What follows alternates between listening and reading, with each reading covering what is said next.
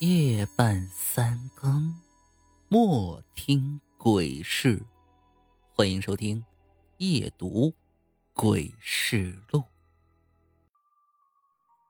朋友是从菲律宾到加拿大留学，在加拿大念书的时候，和母亲共住一间小房子。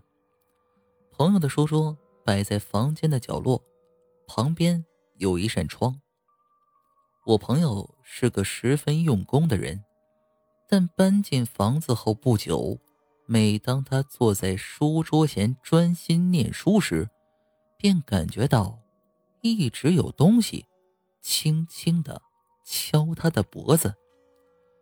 起初他以为是自己神经过敏，便不太在意，但久而久之，这种感觉便一直存在。只要他一坐在书桌前，就不停的感觉有东西在轻触他的脖子。然而，只要一离开书桌，这种感觉便消失的无影无踪。于是，他便将这个情形告诉了他母亲，他母亲就找了个算命师，询问算命师。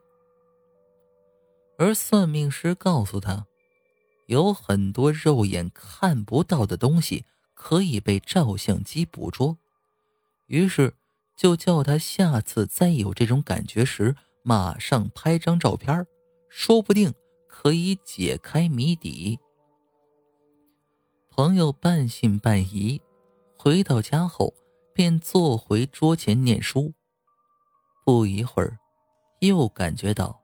有东西轻轻敲他的脖子，他的母亲马上替他拍了张照片，赶紧送去照相馆冲洗。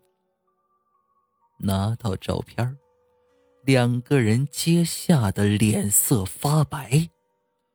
照片上，朋友身旁的是一双悬在空中的脚。